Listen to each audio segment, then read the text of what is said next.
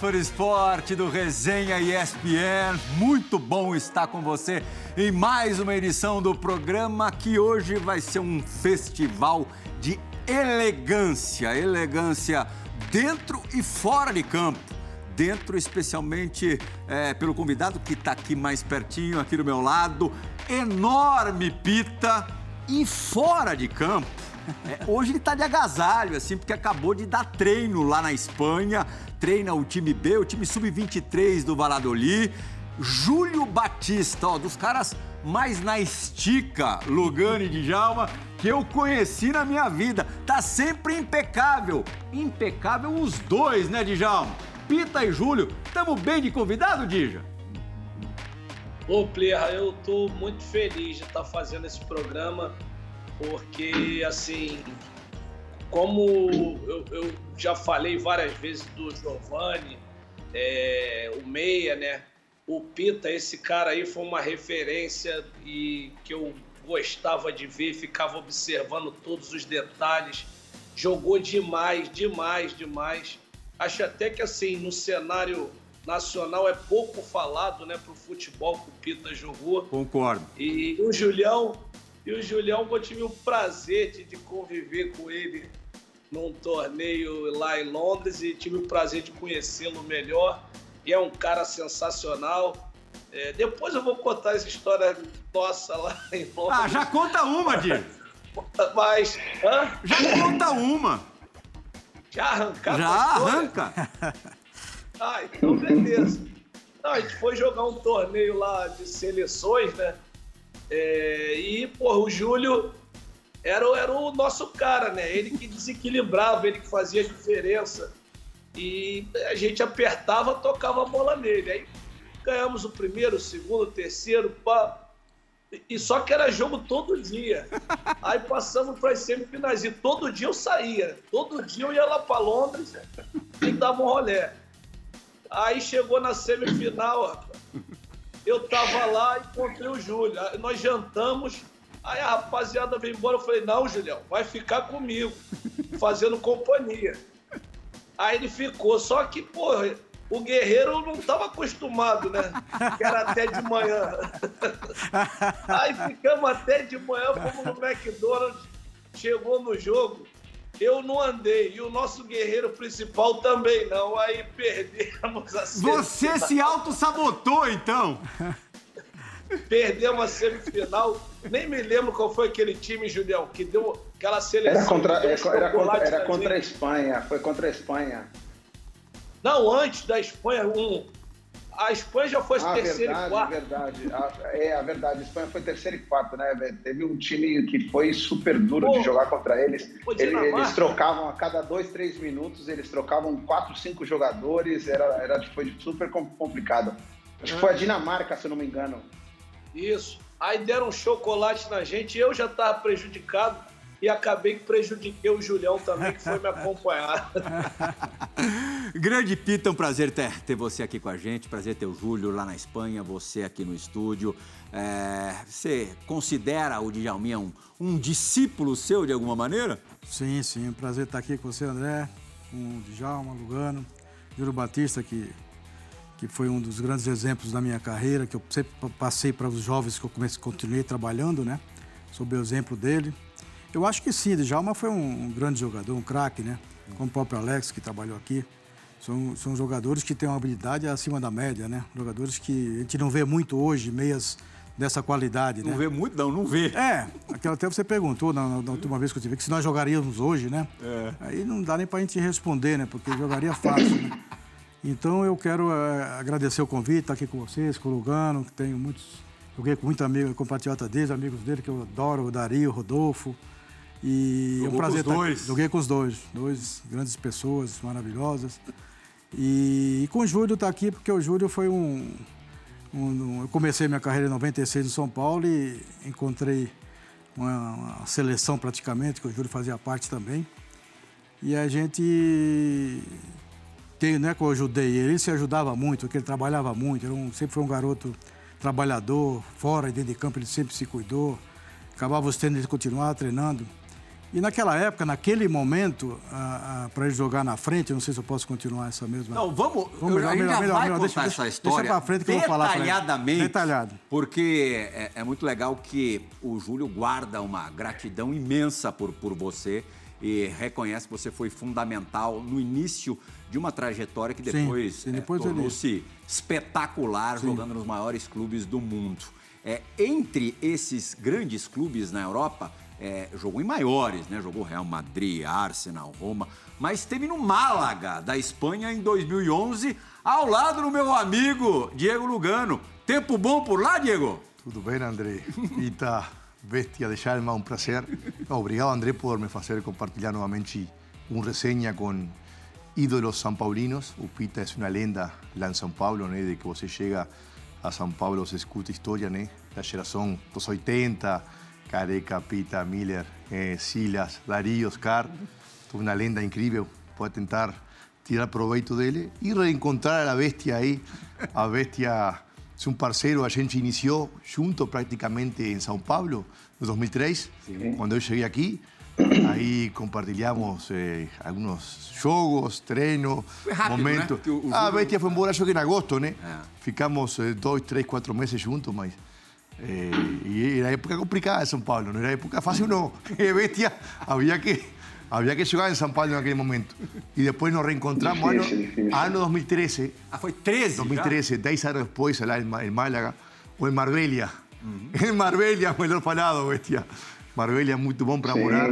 Aquele Málaga histórico que chegou a praticamente semi-champion, né? Olha vocês dois ali, eh, E depois, obviamente, em uma década enfrentei ele muitas vezes, né? O clássico Uruguai e Brasil, onde, onde bom, teve a infelicidade de, de ter que enfrentar a esse monstro não? que, que é Júlio. Uhum. Muitos jogos mesmo. O Júlio Batista, na seleção brasileira, conquistou quatro campeonatos, duas Copas Américas e duas Copas das Confederações. Aí imagens do Lugano e do Júlio nesses tempos, eu falei 2011, portanto 2013, dois Porque anos Júlio depois. foi 2011, né? Sim. Talvez. Já estava lá. 2013 só para... do Paris Saint-Germain, né? do Paris, só para aquela etapa de Champions que foi magnífica, né? Lá com um timaço. Falando isso, Júlio, tuve com o Roque Santa Cruz agora em, em Paraguai, mandou abraço para você, o Roque. Ah, que legal, que legal. Tinha uma turma. Super, super bom rever os amigos, é, contar histórias boas e legais na qual a gente conviveu, convivemos junto. E acho que o futebol é isso, é deixar muito boas memórias, boas lembranças, é, amizades que a gente que nós fizemos ao passado, não na, na continuidade na nossa carreira. E hoje a gente pode aproveitar, bater um bate-papo aqui descontraído e relembrando muitas coisas boas. Aproveita então e relembra de uma, de uma história do Lugano lá no Málaga. Lá no, no, no Málaga foi até pouco, viu? O Lugano ele chegou num momento que o, o, o time era bem tranquilo. É, eu praticamente. Todo sudaca, né? Éramos todos sudaca. Éramos Sim, todos tinha, muito sul tinha, tinha, tinha muitos sul-americanos, é, só que no momento já já estava casado, já estava mais bem, bem, bem mais tranquilo. E, mas a gente sempre tinha a nossa resenha de sair para jantar, o time, a gente aproveitava bastante. Mas não me lembro assim uma resenha concreta assim é, que, que, que tenha marcado assim para contar com o Lugano. Você lembra alguma, Lugano? Ah, não importa, não importa, Júlio. é claro que importa, Diego. Pra gente não, não, eu só lembro, importa. Eu lembro o primeiro treino lá em Málaga, quando fizemos reduzido, que não foi com você, foi com Seba Fernandes, com o uruguaio. Lembra que eu dei uma trabalho ah, sim, na cabeça, sim, ele desmaiou. Desmaiou, noqueou. Desmaiou? Primeiro treino. O que? Choque cabeça a cabeça? Não, não, eu fico no pé, ele ficou na cabeça e ah, tá. chutou, desmaiou. Aí os caras já começaram a me... Puta, o Lugano... Chegava muito Memo, junto no treino lá, Júlio? Não. O, o, o, Lugano, ele sempre foi um jogador é, contundente, né? A palavra correta é contundente. Sempre foi duro, duro na bola. Às vezes ele não pegava a bola, mas pegava o jogador, mas ia contundente na bola e já sabia que numa dividida com o Lugano ou ia forte ou senão não ia, porque sabia que se ia se machucar. Quem chegava mais forte, Sérgio Ramos ou Diego Lugano? Não, o Sérgio Ramos era bem tranquilo no, nos treinos, o lugar não era muito mais intenso é, no treinamento. Es que se, no, Julio, se não, não podia jogar, Julio, se não, não podia jogar. É o único jeito, Julio. Cada um com sua ferramenta, né? Pita de Chalma com a canhota e você e eu com força física, Julio. Cada um tem que. que... Eu, me, eu, eu me lembro que tinha jogadores que queriam fazer graça e tal. Eu, eu falava, ó, não vai, vai dar ruim aí, hein? É, vai, o jogador queria, queria pedalar, queria, eu, eu, eu já, quando estava na Europa, muito tempo adaptado, eu ia para cima do Lugano, mas eu ia para cima do Lugano dando autopasse. Era dar o passe, ganhar o espaço e finalizar e tudo certo. Então não, não dava nem tempo agora. O jogador que queria vir fazer bicicleta tal, ia tomar porrada. Mas tomar o Isco, Júlio também não é mole, não. O Isco, Joaquim, ele eram de fazer Isco. Isco, Joaquim uh -huh. também. Ele o Isco, tem, aquela mãozinha é, aqui. Tem que apanhar. É. Não, mas o Júlio, uma potência física como poucos Sim. jogadores eu vi no futebol. É. E depois é interessante até falar disso, né? Porque a força física de Júlio, ou seja, jogador totalmente diferenciado, que cada vez mais é, o que o futebol atual pese ou pide, eh, faz que ele. Eu vi jogar ele de lateral direito em São Paulo, lateral direito, Sim. né, Júlio? E bem. E bem, e de centroavante no Arsenal, no Real Madrid. Olha só, cara. Como, Sevilha? Quanto, o Sevilha. Quantos é. jogadores no mundo tiveram essa capacidade de se adaptar eh, eh, a diversas posições no futebol moderno, né? É muito e difícil. E o Pita tem bastante a ver com isso. A gente já vai tocar nesse assunto finalmente, porque eu quero saber que tem a ver com esse assunto do Djalma quem ele considera, quem você considera, Djalma, o treinador que, que te formou mesmo como jogador de futebol, que te lapidou como jogador de futebol?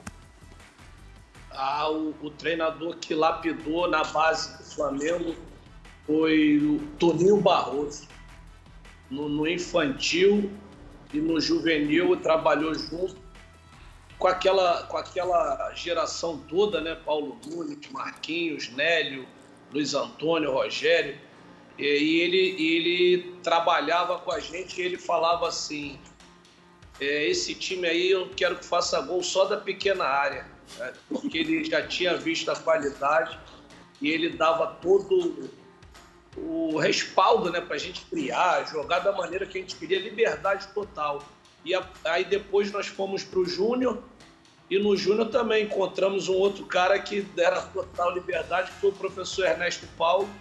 Mas assim, lá no início, na fase, o Toninho Barroso foi que formou essa geração e criou essa geração muito bem, por sinal, muito bem.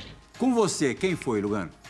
Olha, Eh, eu não quero queimar ninguém, né? Porque senão vou a, vou a cuidarle, vou a cuidar o prestígio de meus treinadores, né? Melhor não queimar ninguém.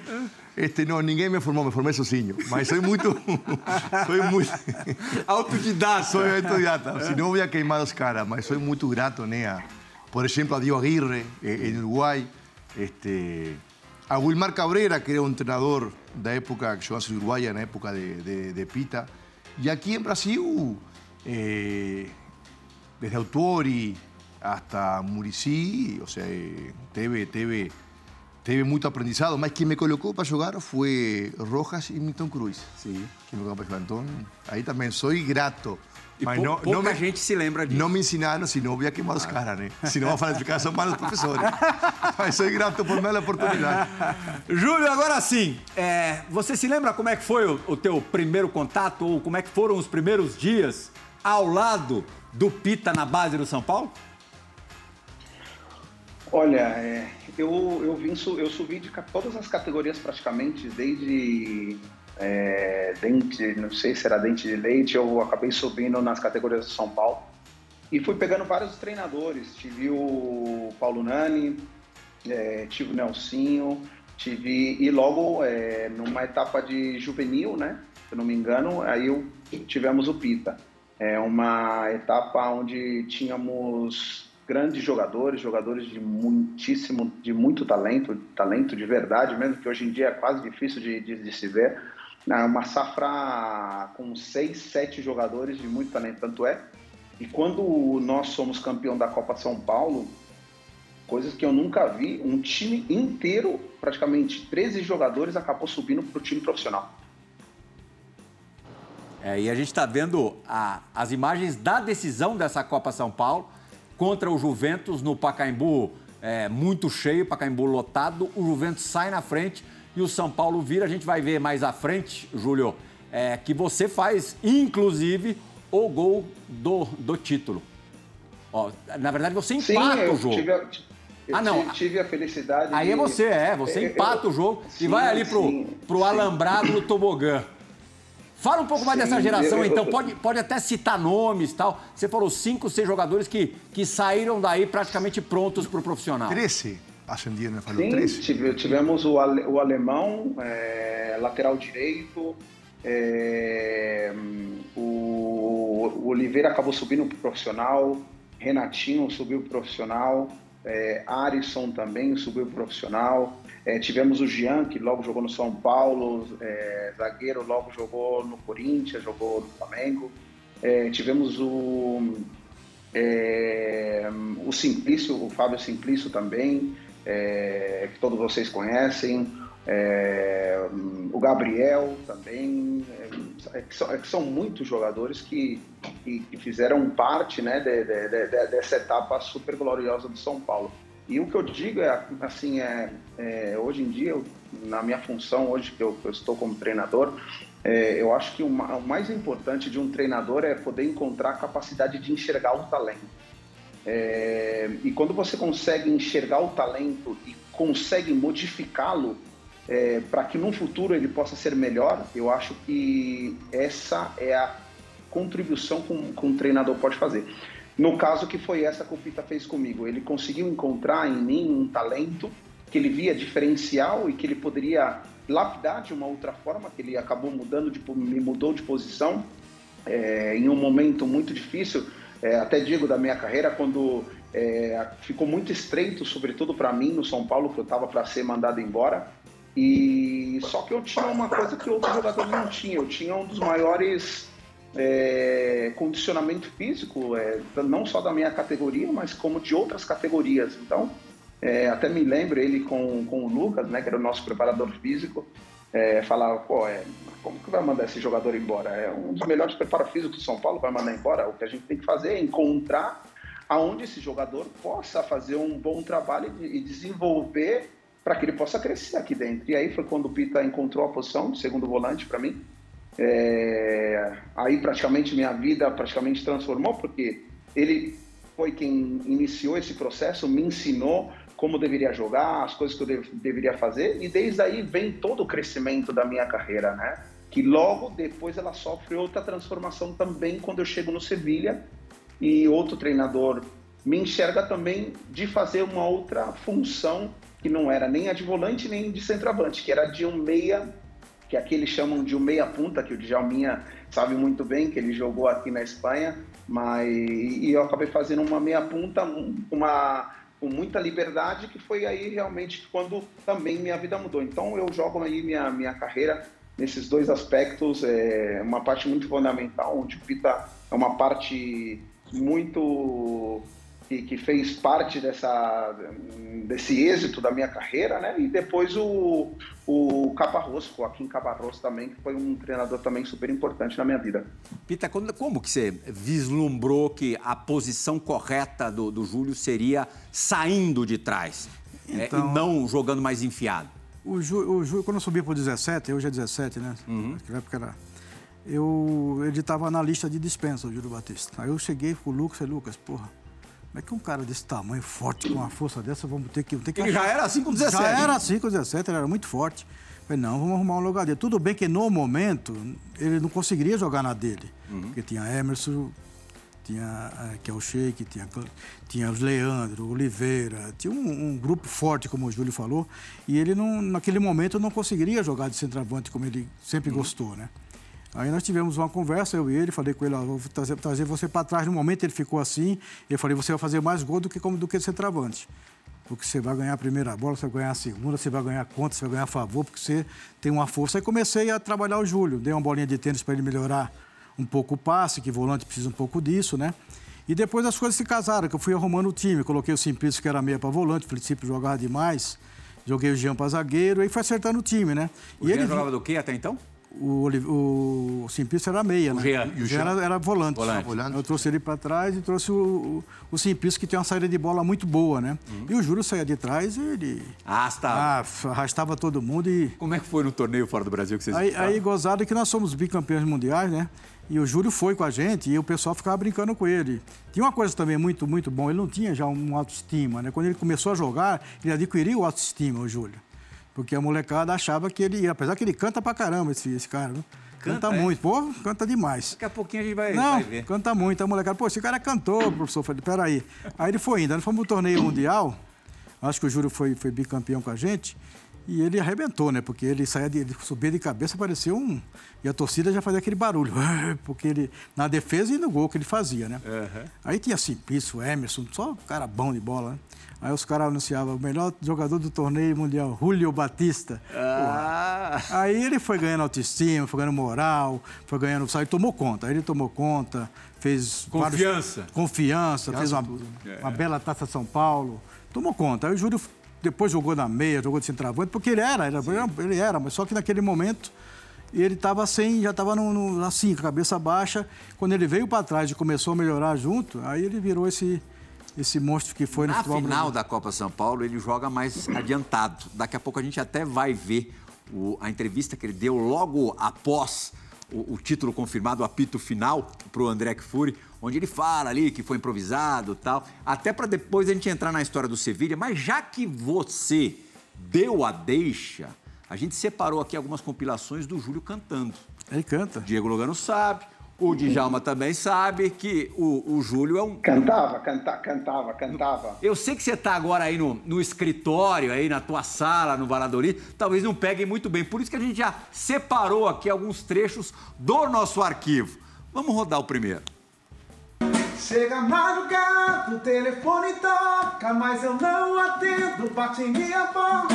Só que eu tenho medo de me arrepender. Já não sei direito, mas quem é você? Fraca. Quando o lance perde, o coração para. Suas atitudes me fazem pensar: será que vale a pena eu te perdoar? A gente não perde o prazer de cantar.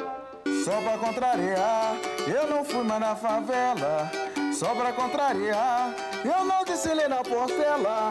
Só pra contrariar, pus a cara na janela. Só pra contrariar, ela ainda é donzela. Vou resolver pagar pra ver você mudar.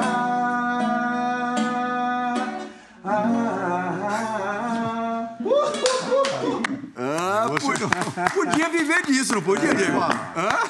Negócio não é brincadeira, não. É Já sério. cantava nessa época? Ah, eu sei que no, no final do campeonato, foi um campeão mundial, subiu ele e o Gabriel, ele já deu um show lá da música do Belo, se eu não me engano, né, Júlio? Fiel, fiel, vou contar uma história aqui que ninguém sabe.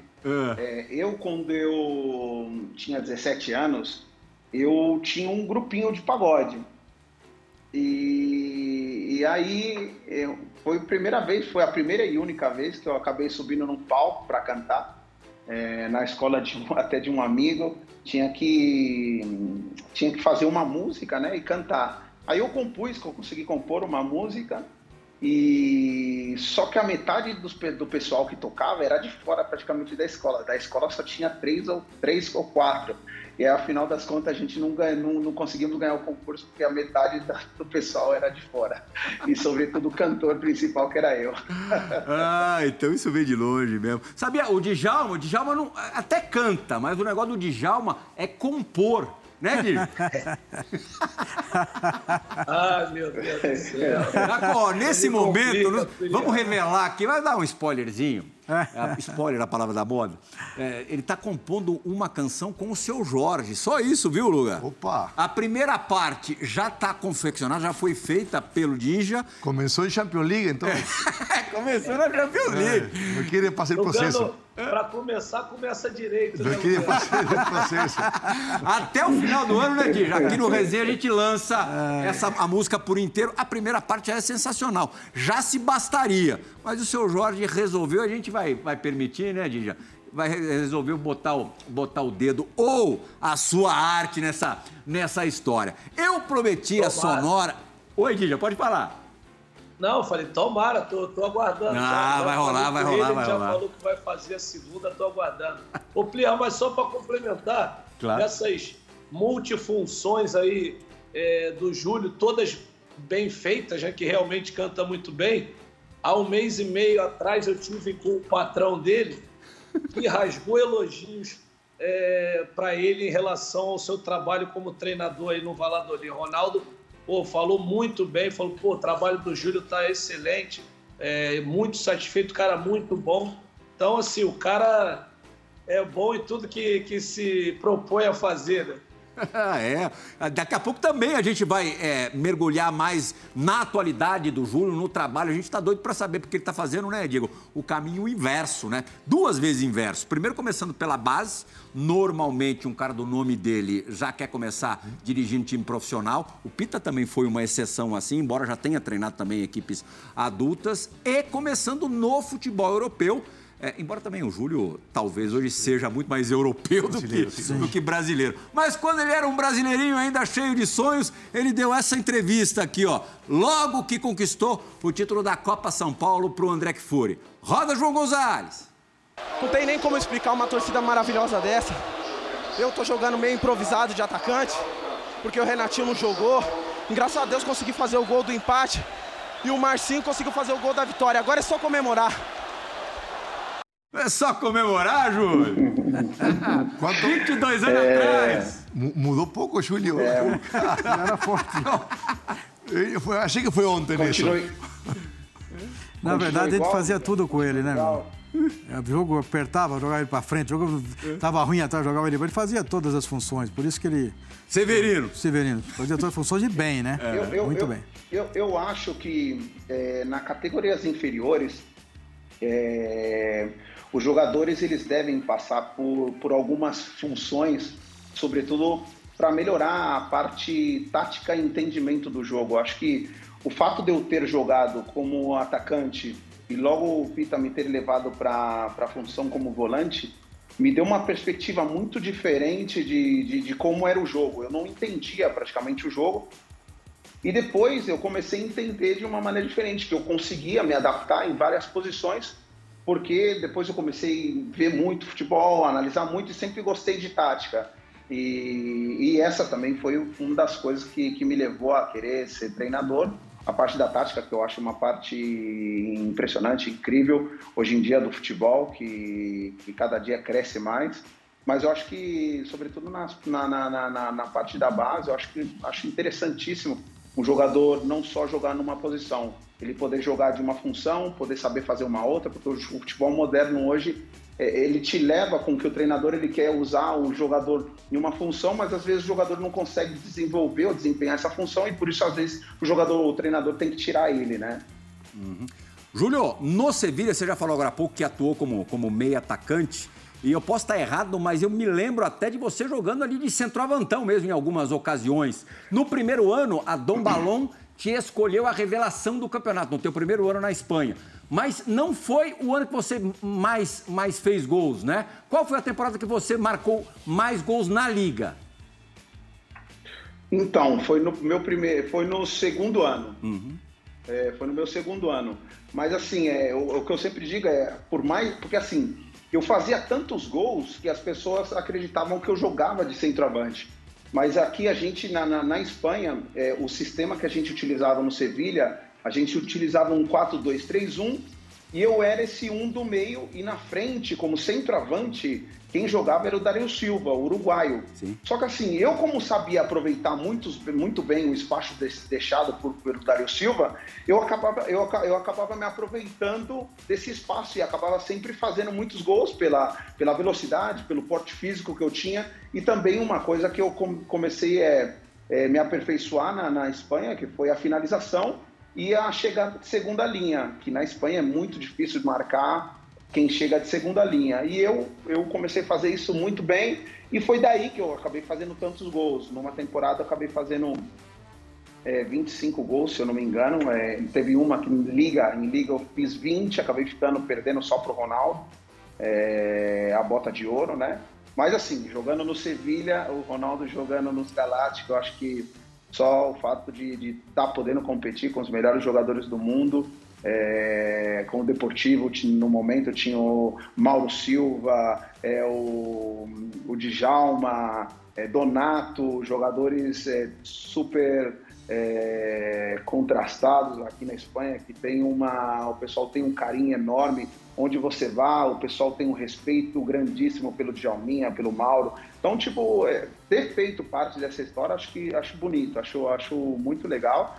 Mas assim, o fator bem legal é que as pessoas pensam pelo fato de que eu fiz muito gol, que eu jogava de centroavante, mas era é, eu jogava de trás do centroavante. Entendi, entendi. Flirra, na verdade, Flirra, ele aproveitava, né? Porque o, da, o Dario Silva não era de fazer gol, mas ele brigava com todo mundo, acabava com o zagueiro e sobrava um espaço para ele. Porque aquele brigava com, com, com, a zaga inteira. Eu joguei com o Dario na seleção. Joguei no, no meus oh, inícios. Comecinho. Na força física também. Interessante. Imagina assim, esses, um caras juntos. Um, Meu Deus. Um dos centroavantes mais maldosos que eu vi, que eu joguei junto, foi o Dario Silva. Era uma coisa impressionante. Teve um jogo que eu me lembro, teve um, é incrível, incrível. Teve um jogo que eu me lembro e teve um zagueiro que estava me descendo a porrada e aí teve uma que ele deu, me deu uma cotovelada intencional. E o Dario Silva viu, ele falou assim, é, porque aqueles estão acostumados, chama negro, te, te pegou, não? Não, me, me deu uma, um codaço, me deu uma cotovelada tal. Não, fica tranquilo. Aí passou 10 minutos, é, uma dividida, ele deixou a, deixou a prancha do pé, mas numa coisa de, impressionante. O jogador pediu o câmbio. Na jogada seguinte, já. Ele falou: esse já tá fora, irmão. Ele tá tranquilo que não vai bater mais, não. Pita, qual foi o, marcador mais maldoso que passou pela tua, pela tua frente? Ah, eu peguei uns caras, não é maldoso, jogavam duro, né? Como Chicão, do, de São Paulo. Peguei no interior de São Paulo, por exemplo, era, era duro para jogar. Era, Muito como eu estava conversando com o Lugano, você não, não tinha muito assim de arbitragem, não tinha, não tinha nada, você tinha que ir armado, porque não era fácil não. Mas ninguém assim muito maldoso, a gente tem que se cuidar, né? Tinha um tal de Pielense no Botafogo de Ribeirão, esse era. Nossa, isso aí eu já olhava para ele de longe, tinha que tocar assim, mas sair bem longe, né? Porque ele já vinha com burro, com tudo, né? Mas tinha, tinha, mas não era. Não, não peguei teve lesão assim. séria na carreira? Não, graças a Deus não. Só Nenhuma assim mais séria. Porção né? de tornozelo é. e uma fissura de estresse que foi na França que eu peguei. Uhum. Mas França, você joga. Oi, Gui. Você chegou a jogar com o Ailton Lira no Santos? Sim, né? sim, sim, joguei. Pô, eu vi muito esse Santos. É, aquela época foi a época que eu estava surgindo, né? Tinha esse time como Ailton Lira, Clodoaldo, que era o tricampeão. Meninos da Vila. Meninos da Vila. Eu estava surgindo e eu tenho muita gratidão pelo Lira, sabe, Djalma? Porque foi aquele cara que, que quando eu subi, ele, ele me deu aquela, aquele negócio de espaço de campo. Eu jogava mais solto, né? E o Lira ficava atrás. E eu procurei me aprimorar mais, com dribles, com, com entrando na área. É o que eu falei pro Rodolfo, pro, pro Lugano, não com o Rodolfo Rodrigo, porque ele pediu para mim não entrar na área, né? Mas aí eu fui, peguei o Lira, me ensinou a bater falta, me ensinou colocação. Não só de craque, como uma pessoa maravilhosa, eu tenho muita gratidão pelo Lira. O, na, você falou rapidinho é, da França, da tua experiência na França. Foi uma temporada só? Joguei uma temporada só. É. Machuquei muito, né? Eu não tinha muita experiência. Mesmo com a idade que eu saí, quase para 30 anos. Né? É. Peguei muito frio, muita neve uma equipe pequena, né? Eu jogava no São Paulo para ganhar título, lá nós jogávamos para não cair. cair. Então foi uma dificuldade muito grande. Mas depois eu joguei três anos no Japão, onde eu parei, né? Aí já estava mais acostumado, já estava mais ambientado com, com, com o tempo, né? Com a temperatura, com tudo, né? É, é sempre um, qualquer mudança de clube já é uma ambientação sim, diferente, sim. mudar de país muito mais. E, e, e, Júlio, dentro da própria Espanha, você sai do Sevilla e vai para o Real Madrid. Uma realidade totalmente diferente. Era o Real Madrid, como você falou agora há pouquinho, dos Galácticos. O que foi mais difícil, chegar na Espanha, no Sevilla ou chegar no Real Madrid? Não, na, na, na, no Sevilla foi mais tranquilo, porque era um time que ficava na, na metade da tabela, então eu tive mais tempo para poder trabalhar, mais tranquilo. Me deram esse tempo, me deram, viram que eu estava me adaptando bem. É, eles têm essa paciência aqui na Europa de, de saber que o jogador vem de fora, de, de poder ajudar o jogador se adaptar. É, e aí eu tive um, um ano dois anos espetaculares de fazendo gols, ajudando o time a crescer, indo para a Europa League. E, e, e, a transição disso, ter ido para o Real Madrid, foi mais difícil, porque naquele momento, é, depois que sai o Luxemburgo, é, a gente começa a ter muitos problemas de treinadores, e realmente foi onde complicou a minha, a minha permanência, né? Podemos assim dizer no Real Madrid, né? Porque eu acabei perdendo uma Copa do Mundo porque eu estava ficando muito no banco, não estava jogando. E aí foi por isso que eu acabei saindo para Roma, porque eu, eu sabia que o treinador lá na Roma me queria. E eu não queria arriscar é, ficar fora de outra Copa do Mundo, que era o meu sonho de jogar uma Copa do Mundo. Né? Então, é, por mais que você tenha ou está num clube com plagados de, de jogadores ou de, de, de, ídolos, né? Que eram eles eram ídolos, é, mas se não tiver um, um bom professor um bom treinador, um bom condutor da máquina, não funciona nada, né? Tanto é, nós tivemos três ou quatro treinadores durante uma temporada só, é, nas duas temporadas, e, isso dificultou muito, né? Então, por isso, acabei, acabei saindo do, do, do Real Madrid naquele momento. É, Júlio, opa! Júlio acabou conseguindo jogar a Copa do Mundo de 2010 na África do Sul. Inclusive, é, atuou na partida contra Portugal, a terceira do Brasil naquele, naquele Mundial. Piscou a luz, tocou a sirene. Chegou a hora da dividida do Resenha ESPN.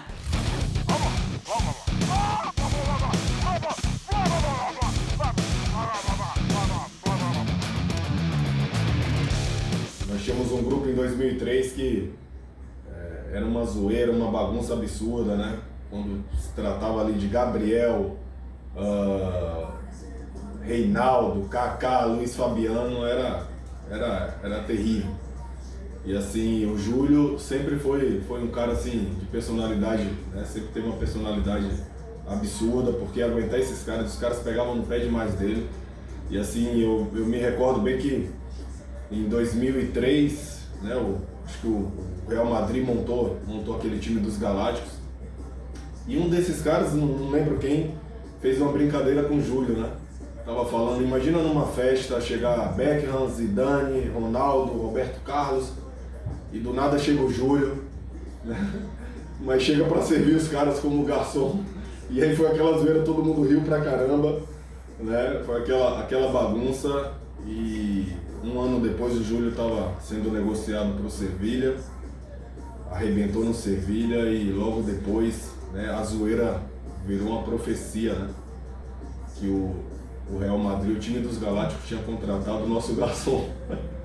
Irmão, saudade de você. Você começou essa etapa aí como treinador, espero que você tenha o mesmo sucesso como jogou. E um abraço, meu irmão, um beijão na família. E outra coisa, 10% de tudo que você ganhou você tem que dar pro Pita aí, tá? Que esse aí foi fundamental na sua história. Tá, meu irmão? Um abraço, um abraço a todos do programa. É um prazer muito grande ter participado aí com vocês. Grande Jean, a brincadeira virou verdade, virou caso sério, Júlio. Ah, espetacular. Jean, uma pessoa super do bem. Naquela época ele, ele era do ano de 79, então ele era uma pessoa muito mais madura, é, muito mais tranquilo, mas sempre também gostava de brin brincar também. Então, sim, é verdade, é, essa, isso que ele contou. O pessoal brincava muito, né, quando a gente estava, porque era um time muito jovem, os jogadores que tinham subido para o profissional eram adolescentes que, que estavam conseguindo e conquistando seu espaço no profissional. E, mas existia muita brincadeira, muita, muita mesmo, brincadeira, Kaká, René, Gabriel, Gian, Simplício, eu. E, mas Alexandre. todas, todas, todas, Alexandre, todas brincadeiras sanas, né? Mas assim, existiu sim uma brincadeira que foi essa, que um dia ele, a gente jogava muito videogame, e eu sempre gostava de jogar com o Real Madrid e tal, porque tinha os Galácticos, e aí sai essa brincadeira de o pessoal, ah, imagina você jogando os Galácticos, que não sei o quê e tal. E para que você veja como que é, acho que na vida a gente tem que ter sonhos, tem que, eu acho que almejar é, sempre o melhor. É um dos fatores que me levou é, a jogar nos melhores clubes do mundo, eu acho que foi o fato de eu, de eu nunca ter me relaxado, de eu sempre ter feito mais é, e por isso, é, eu como sabia que eu tinha uma deficiência, por assim dizer, né? É, que os outros jogadores tinham um pouco mais de talento que eu, eu, eu, sempre me esforcei mais que os outros. Sempre me esforcei mais. Então essa essa perseverança, esse esforço é o que me levou a sempre me superar dia dia atrás dia, dia atrás dia. E acho que isso daí é, grande parte dessa dessa conquista que eu tenho tem que dar agradecer aí o Pita que foi uma, um mentor muito importante na minha vida e, e graças a Deus eu cons consegui conquistar meu sonho é, e devo muito isso a ele, né?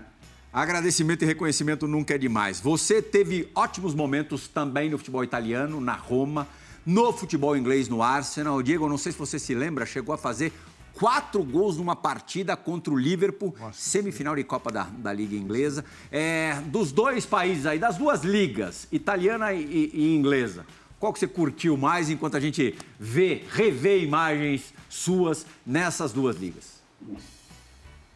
Bom, são duas ligas totalmente diferentes, é, cada um tem as suas particularidades.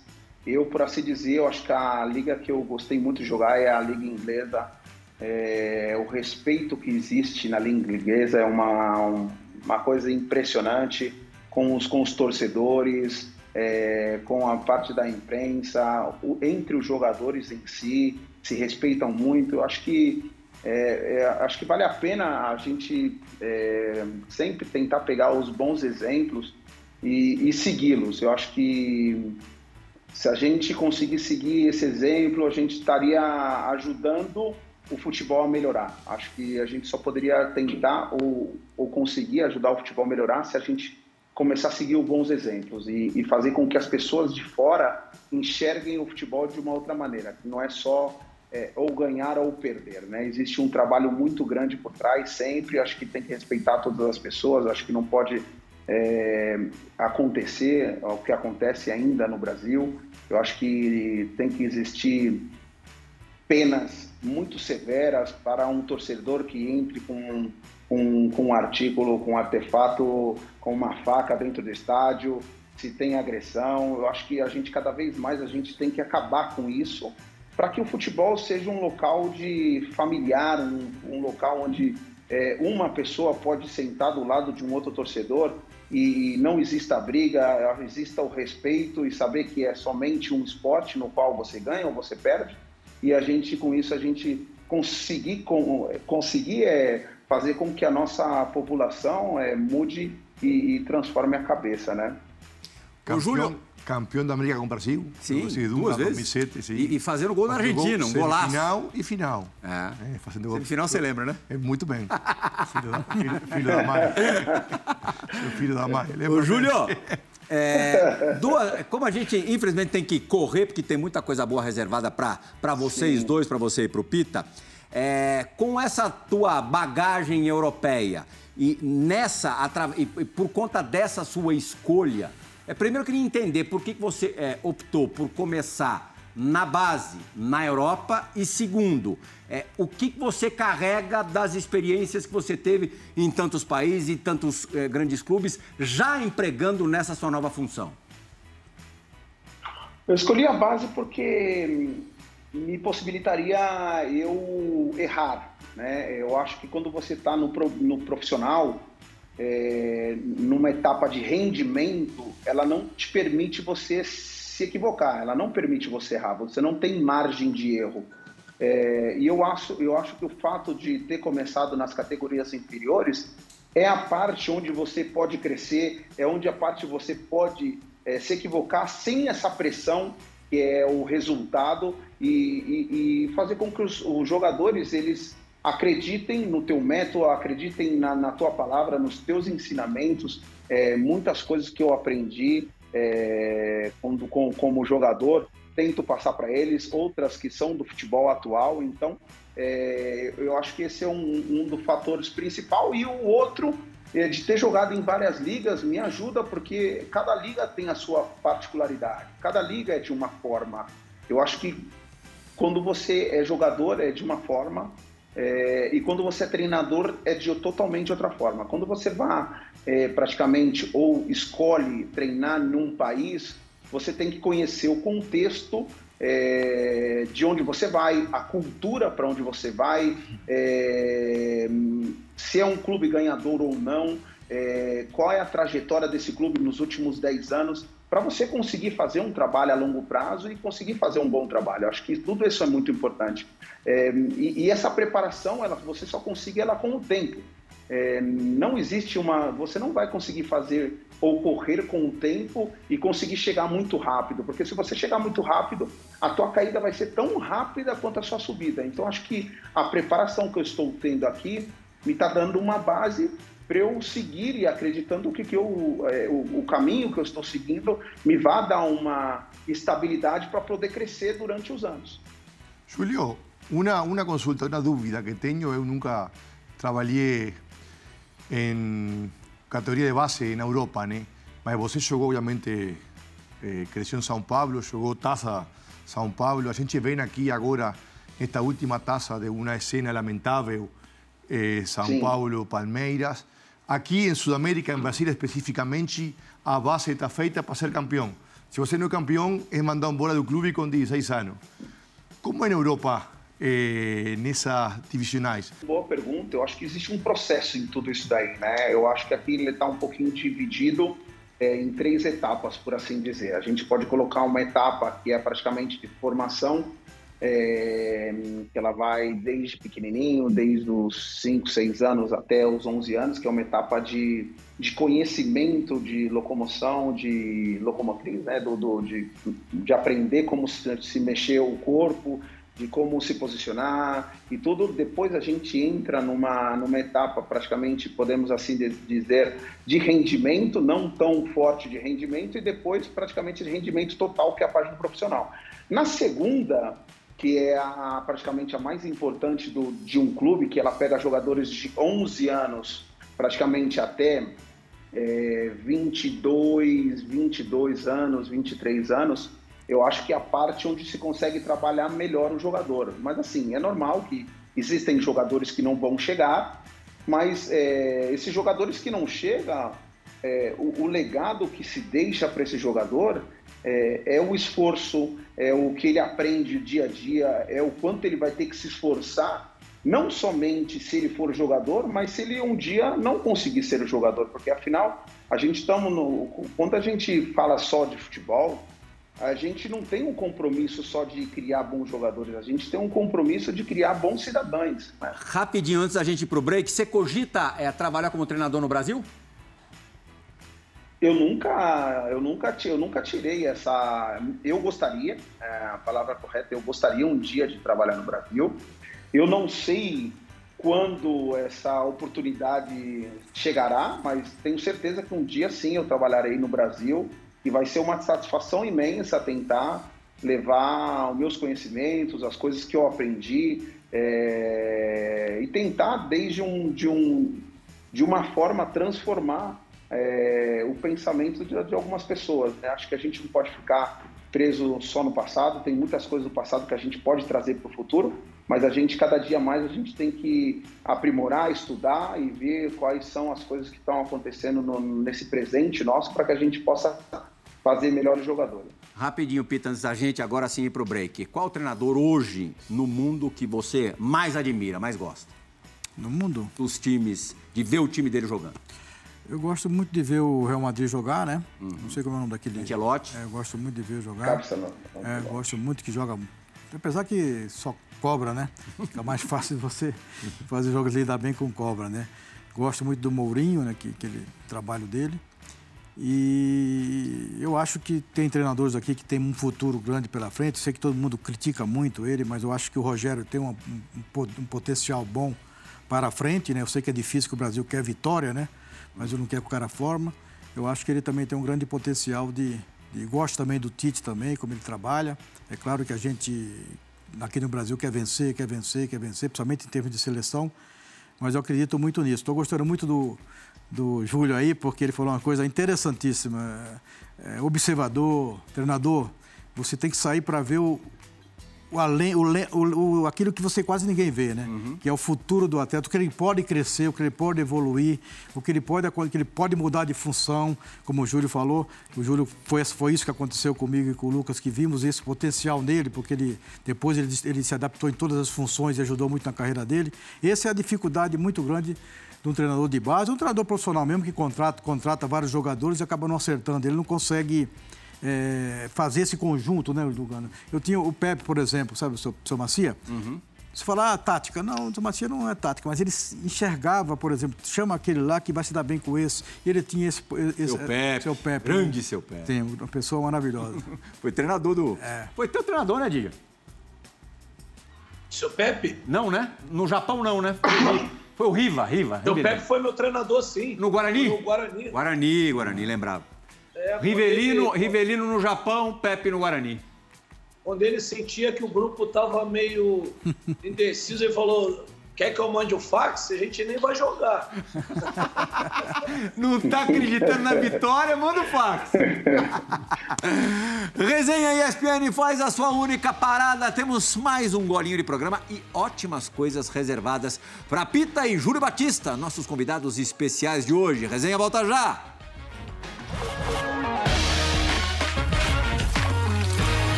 Porque mesmo que você venha... Últimos cinco minutos de resenha ESPN. A gente vai ter que correr demais porque temos perspectivas do campo excelentes dos nossos dois convidados.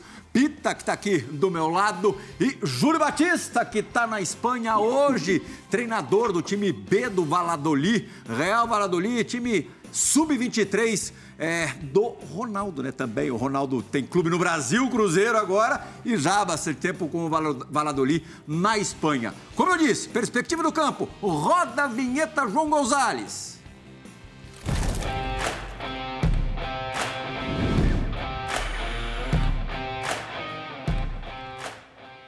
Decisão do Brasileirão de 83, Santos e Flamengo, dois timaços. O Mengão na volta no Maracanã levou a melhor. Mas que pintura, hein, Pita? É, eu não vou pedir pra você falar sobre esse lance, não. Eu vou pedir pro Djalma. O que, que precisa pra fazer um gol desse, Dija? Qualidade, obviamente, né? Para poder pegar ela de bate-pronto. Bate pronto, bom. Golaço, golaço. Porque é difícil, né? Qualquer um tentaria ajeitar, mas ele já pegou o tempo da bola certo, já viu onde ela vinha, já pegou de bate-pronto, sem defesa. Acho que era o Raul ali, o canto. Raul, né? Raul. Raul Plasma. No, y a, a velocidad para anticipar un marcador, ¿no? Do Flamengo que estaba marcando a, o rebote, né? Que tirambaço, hein, Pita? É, Sensibilidade. sensibilidade, você falou tudo. O Lugano Você, falou aqui. você já percebeu que Eu a já bola percebi podia que a sobrar? bola ia cair ali. Podia sobrar. E aí antecipei Era o ali. Zico que tava ali no é, antecipei o Zico e peguei de primeira. Como o Djalminha falou ali, era, ou eu mandava lá de fora do estádio ou acertava. Então, Mas era o Pita, né? É, eu Fosse tive- eu, era no placar. é, aí eu peguei a sensibilidade de pegar de 100 pulos, que não é fácil. Júlio né? Batista já fez gols assim, mas a gente fez uma seleção aqui de quatro, quatro, Diego Lugano, bicicletas. Essa, É, vamos lá, eu quero que vocês elejam a mais bonita. A primeira aí, pelo Real Madrid, foi contra quem aí, Júlio? Betis? Contra o Betis. Olha aí, no Santiago Bernabéu, essa deu até tempo de pensar.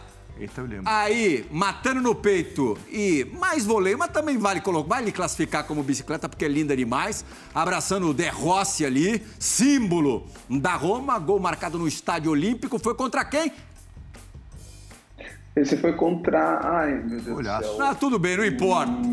Esse pela seleção brasileira no Camp Nou, que já passou, foi contra a seleção da Catalunha, Brasil e Catalunha, e para fechar, nos tempos de Málaga. Você já tinha chegado aí, Luga? Eu acho que sim. Qual año foi? A ver se estou aí, disco. Pode ser, sim. Que ano foi esse gol? Você lembra, Júlio? Foi, foi, foi, foi, foi 2012, foi antes do lugar Ah, de 2012, chegar, então foi ano que eu me machuquei.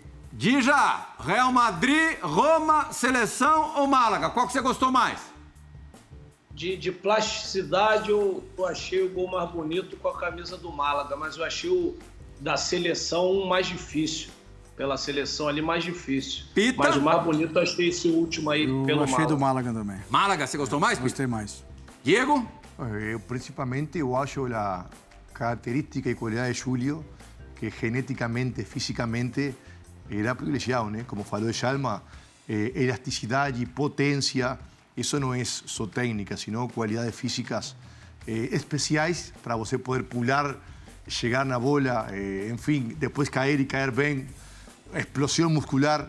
Tem muita coisa na, na, na, na bicicleta, muito além de só técnica, né? Um jogador técnico não faz isso. Tem que ser um cara com uma potência física muito especial, né? E, A- e elasticidade. A tua bike preferida, Júlio? Foi, quando, foi no jogo do Málaga. Eu acho que ela, ela não era fácil de. Tanto é que quando eu, eu, eu pego ela, porque quando, eu- quando a bola vem já do Maresta, eh, ela passa por cima de mim e eu já praticamente não tenho possibilidade de finalizar. Então eu, eu fico numa posição que me vai permitir já pensando na bicicleta. Só que quando a bola volta, do Rondon para mim, eu já sei que eu vou dar a bicicleta, só que eu queria pegar queria ter pego ela de outra forma, mas eu peguei ela acho que tão bem que ela saiu pro lado contrário do goleiro e ela entrou praticamente no ângulo. Mas assim, eu no momento que eu peguei a bicicleta, eu pensava que tinha pegado mal na bola. E timing, né? E timing. Vamos fechar, com, timing. fechar o programa com uma palhinha do, do Júlio, mais uma palhinha do Júlio. Da outra vez que ele teve no resenha, tava aqui de corpo presente, de cavaquinho na mão, cantou pra caramba, cantou em duas ou três ocasiões durante o programa. Roda, João, por favor.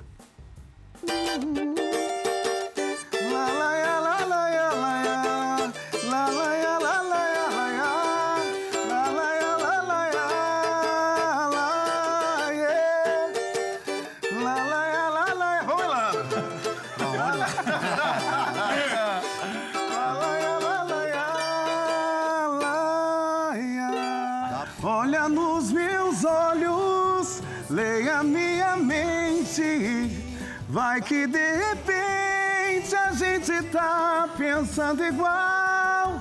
Num sofá da sala, energia surreal. Aqui dentro amor, lá fora temporal. Tremendo. Oh, coisa linda. Dija, vamos ver se a gente tá pensando igual. Tá faltando um gol do Pita nesse programa. Não pode ficar. Qualquer participação do Pita em programa de televisão tem que ter o gol contra o Palmeiras Pare- naquele parece que eu 4x4 só- num sábado à tarde. Parece que eu só Olha ali, fiz ó. isso, né? É, assinatura do programa. No Leão, o último a ser driblado. É. Esse é o mais bonito da carreira, não é não? O mais bonito da carreira, com É? certeza. Tem que ter. Júlio, muito obrigado. Foi ótimo o papo com você. Todo Obrigado. o sucesso do mundo aí no Real Valladolid. Dija, obrigadão pela companhia. Diego Lugano, muito obrigado. E Pita, nem sei como agradecer. Eu sei que é difícil te tirar de casa. Você vê, porque é, eu me orgulho muito disso. Gosta do programa, se sente bem aqui. Muito obrigado, Pita. Obrigado, meninos. Obrigado, fã do esporte. O Resenha ESPN volta na sexta-feira da semana que vem.